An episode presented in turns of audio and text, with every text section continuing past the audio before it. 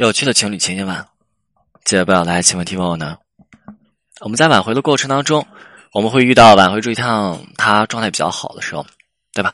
那个时候给我们的反馈好像也不错的样子。当然，我们同样也会遇到挽回对象他状态特别糟糕的时候，他状态不好了，对吧？那那个时候怎么办呀？那我们是不是很难受？也就是挽回对象状态好的时候，对我们的状态一般来说，我们那个时候也是可以接受的，甚至对方状态好的时候，会给我们更多的良性反馈。那在对方状态不好的时候，对方对我们爱答不理那个样子，甚至之前也就是在他们状态好的时候，可以打个电话说说话聊聊天但是对方状态不好的时候呢，打过去给对方拒被对方给拒绝了，这会让人很纠结。挽回就做到这个程度，遇到这样子的情况，对吧？那时候很多人会想：老师，我该不该继续啊？是不是？如果这个时候还舔着脸去继续，那自己价值又太低了。我们挽回当然不是跪舔，对吧？跪舔回来的感情，你会发现啊，就即使两个人好了，两个人重新复合，但是很多时候也是身不由己，什么都由不得自己。所以面对这样的情况，我们得学会去处理，对吧？状态好的时候我们去推进，状态不好的时候调整两个人之间的状态。挽回的时候，当状态不好的时候，当对方状态不好的时候，我们处理这样子的问题，你得清楚四个字：先跟后带。举个例子啊，有个女生就是遇到这样子的情况了，之前跟自己挽回对象打电话什么的都挺好，男生给的回馈也不错，甚至两个人一度有一些小的暧昧啊，这样听起来好像还不错哈，给人的感觉，如果两个人一直这样这样这样这样时间一长，是不是两个人之间就复合了？但是现在呢，到年底了。男生的工作开始忙起来了，男生自身现在感受到的压力好像也大了。最近男生自己的这种身体状态好像也不太好啊。然后呢，女生最近一个电话过去了，男生表现不太好，沟通也不太行，嗯，不再那么热情了。女生在最开始的时候特别的慌，不知道是不是因为自己做错了什么，然后惹这个男生不开心了。挽回的时候，真的就害怕这个样子，好像对方给了你希望，然后呢，又不断的让你去失望，这才是最折磨人的。所以当时女生啊，就完全不知道该怎么做了。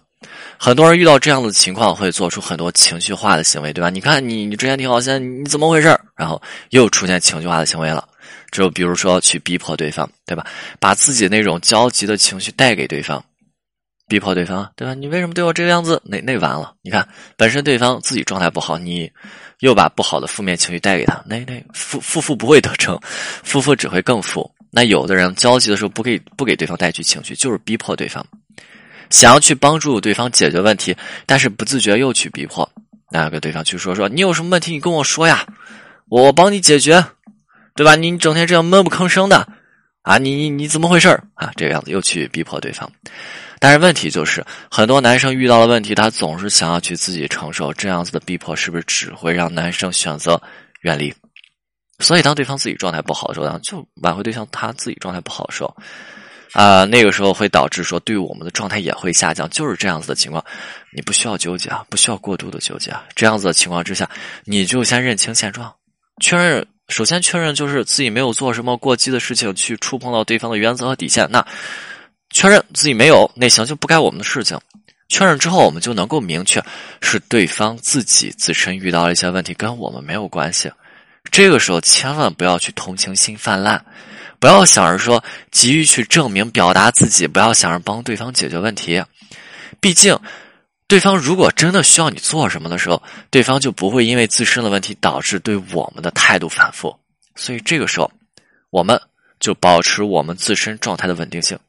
然后给到对方恰如其分，注意这里的重点叫做恰如其分，对吧？给到对方恰如其分的关系，你不需要再给对方打电话了，一个电话没打好，不需要再过多的电话去解释，没有意义，不需要再给对方去电话了。这个时候，你就给对方发一条信息就足够了，你就跟对方去说，最近天冷了，对吧？你就关心对方一下，嘱咐对方一下，对吧？同时，在这个过程当中，你可以跟对方去说，让对方不要有太大的压力，让对方感受到你是能够理解对方当下的处境，并且能够给予到对方最基本的关注。当对方想一下，当对方这样自身状态回复的时候，对方是不是对你的状态也会回复？对方又会回到和你之前那种比较热切的状态。所以这个时候，我们千万是不能够自乱阵脚的。当然，我们这时候也不能什么都不做，给到对方恰如其分的关心，做好我们自己的状态就行了。OK，今天内容就到这里，我是青九，我们下次再见。